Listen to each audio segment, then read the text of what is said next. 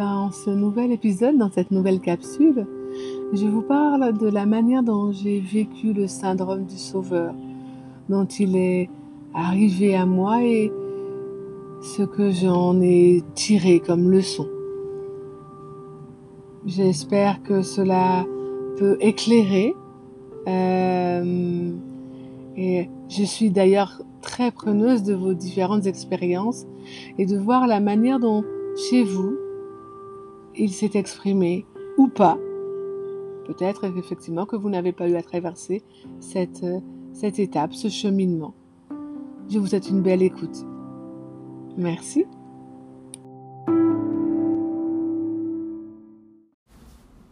Bonjour à tous et bonjour à toutes et à tous.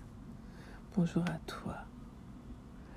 Aujourd'hui, j'aurais aimé échanger sur le syndrome du sauveur, ce que j'en comprends, ce que je ressens et comment la vie m'a donné euh, à plusieurs reprises cette leçon jusqu'à ce que je l'intègre. Et pourquoi je vous en parle aujourd'hui? Parce que il y a quelques heures de cela, elle vient de m'être resservie sur un plateau, si je puis dire ça ainsi. J'étais en train de marcher accompagnée d'un ami et j'entends euh, des volatiles euh, dans un grand fracas. Je, sais pas si, je ne sais pas ce qui s'est passé, mais simplement j'entends un grand par terre. Je regarde autour de moi et je vois un, un oiseau, un oisillon. Je le vois haleter, souffreteux. Je regarde où est le nid et au vu de la hauteur du nid, j'imagine le choc qui vient de se produire dans sa vie, sa petite vie d'oiseau. Et je demande à mon ami, mais va vite me chercher une boîte à chaussures, quelque chose, je ne sais pas. On peut pas le laisser là, c'est pas possible. Donc celui-ci s'empresse et euh, j'attends avec cet oisillon, je me mets à côté de lui, je lui fais spontanément un soin énergétique. Je m'approche, je lui caresse les ailes tout doucement, je lui parle et je vois que sa respiration est difficile, lourde et qu'elle ralentit. Elle ralentit. Alors je me dis mais euh, allez, on va faire un soin, on va, on va faire, on va faire du, du mieux qu'on peut, on va faire. Et malgré tous les soins que je lui ai prodigués, au fur et à mesure des minutes qui s'écoulent, la respiration ralentit de plus en plus. Et euh, peut-être muet par l'instinct, il finit par se réfugier sous quelques feuilles tombées au sol. Et je ne vois plus que son bec qui respire jusqu'à ce que son dernier souffle soit. Je suis restée devant cet animal, je suis restée hébétée, euh, stoïque, euh, me sentant inutile, dépourvue de moyens, de... Et pendant quelques instants, j'ai réfléchi devant lui et, et je l'ai remercié. Je l'ai remercié de ce cadeau qu'il venait de me faire, de cette leçon qu'il venait de m'apporter de cette résurgence émotionnelle qui venait de me faire vivre. On ne peut pas sauver tout le monde, quelles que soient nos compétences, quelles que soient nos qualités, quelles que soient nos intentions. On ne peut pas sauver tout le monde. Et cela m'a aussi rappelé qu'en vérité, on ne peut sauver personne d'autre que soi-même on peut accompagner, on peut soutenir, on peut être présent, on peut conseiller, mais on ne peut rien faire que l'autre ne veuille faire par lui-même. On ne sauve personne. On peut être la main tendue qui attend patiemment on peut être euh, l'oreille attentive. On peut même être à distance. Mais on ne sauve personne qui ne veuille être sauvé. encore plus, encore plus, pardon, je suis un peu touchée par ce qui vient de se passer, euh, encore plus, encore plus quand on est thérapeute. On donne des clés, on écoute, on reformule, on sert de miroir, on accompagne, on tient la main et parfois même on bouscule. Tout cela pour provoquer une prise de conscience. Une prise de conscience qui naît de l'intérieur. Le changement ne naît que de l'intérieur. Tout le monde peut changer. Tout le monde. Par contre, on ne change personne. Et celui, et celui même qui laisse croire qu'il peut faire cela, à mon sens, se ment peut-être autant à lui-même qu'à celui qui est en train de parler. C'est un peu comme le poussin. Quand on prend un œuf, si la pression vient de l'intérieur, la vie s'exprime, naît. Par contre, si la pression vient de l'extérieur, ce n'est qu'un œuf brouillé ou tout au plus au plat que l'on obtiendra mais en aucun cas la vie. Aucune pression extérieure ne fait grandir. Aucune pression extérieure n'aide à mûrir.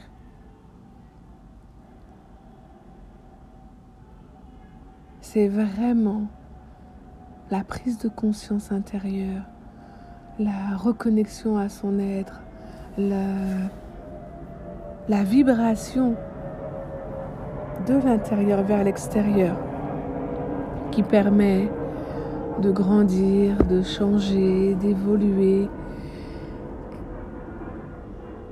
Et ce tout petit oiseau tombé du nid.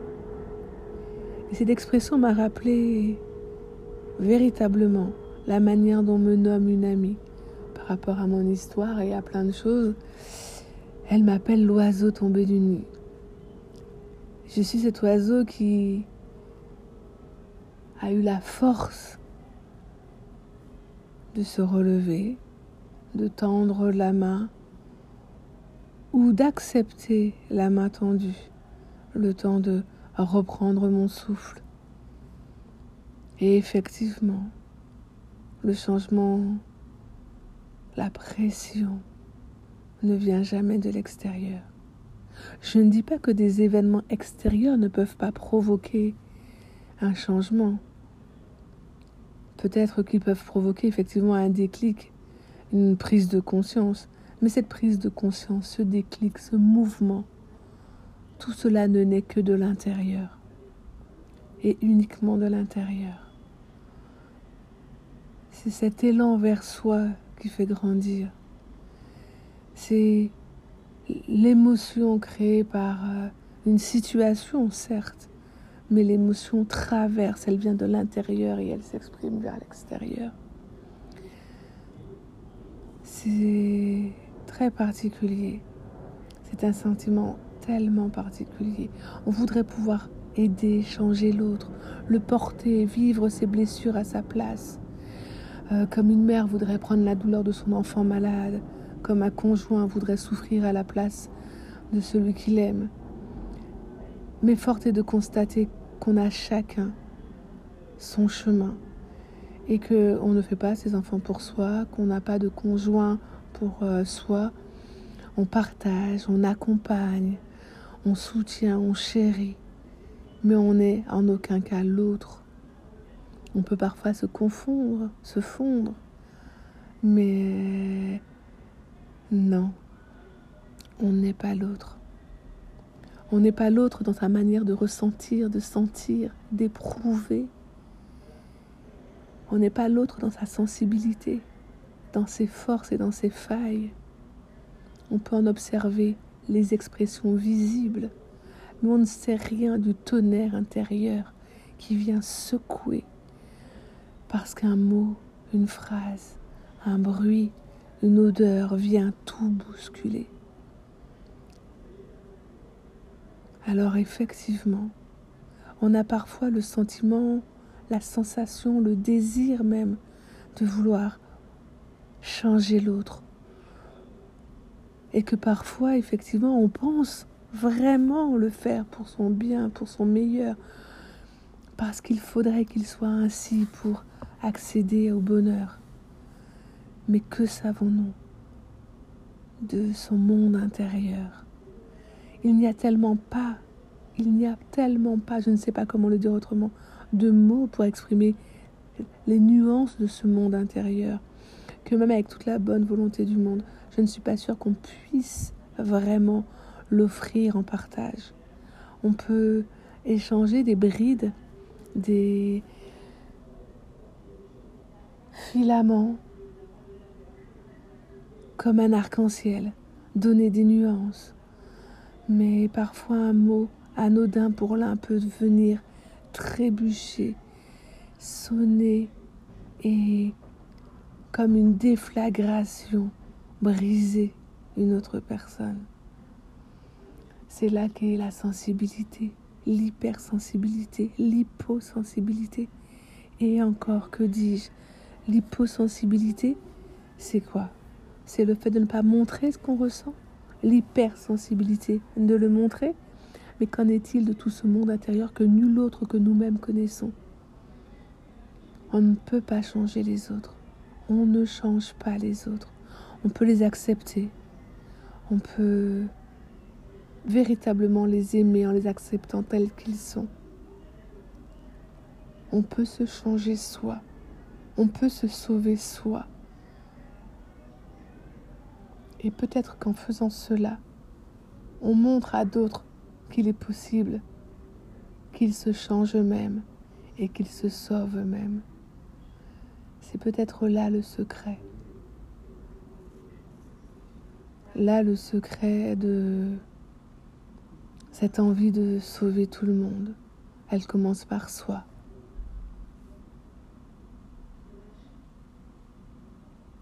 Je pense que beaucoup de thérapeutes passent par ce syndrome du sauveur. Et peut-être une autre fois nous parlerons de d'autres syndromes qui nous accompagnent, qui nous construisent et que l'on déconstruit afin de se construire chacun à sa manière, selon ses expériences, ses rencontres. On change, on grandit, on évolue, on accompagne différemment. Les compréhensions sont autres. Et en ce qui me concerne, la seule chose dont je sois sûre, c'est que je ne sauve personne. Je donne tout ce que je peux de moi de ma compréhension de ce monde, des clés, des compétences, de la douceur. Mais je ne sauve personne. J'aide simplement d'autres à faire ce que j'ai fait avant eux, avant eux. Je leur montre le chemin que j'aurais aimé que le monde montre, au lieu d'apprendre seul à me sauver. Je leur donne des clés, des outils dont ils sont libres de se saisir ou non. Et encore là, l'humilité de comprendre que tout ce qu'on peut offrir à l'autre, il est libre de l'accepter ou de le refuser. Et qu'en aucun cas, on n'a à juger de cette acceptation ou de ce refus. Chacun fait ce qu'il peut avec qui il est, avec ce qu'il est, avec ce qu'il perçoit de lui, avec ce qu'il pense être. Et c'est tout. Dites-moi, à quel moment on peut venir dans l'intimité de l'autre et penser que ce que l'on va suggérer être et faire est meilleur que ce qu'il a déjà essayé d'être et de faire. J'ai appris aussi, dans ce même contexte, à ne donner mon avis que lorsque l'on me le demande. Car s'il ne m'est pas demandé, il ne sert à rien. Il ne peut être reçu puisqu'il n'y a pas de porte ouverte. Et qui suis-je pour avoir un avis sur la question quand, elle me, quand il ne m'est pas posé, quand il ne m'est pas demandé? Alors voilà, aujourd'hui ce petit oiseau, ce qu'il m'a rappelé et que je vous transmets. Merci. Je vous souhaite une belle journée.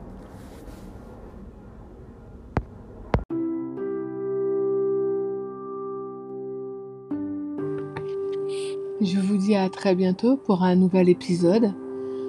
Ou si vous avez des questions, des commentaires, vous pouvez effectivement soit sur ma page Facebook, mon site internet ou par euh, mail, euh, si cela vous convient, euh, me laisser des messages, des questionnements. C'est avec plaisir que j'y répondrai. À très bientôt.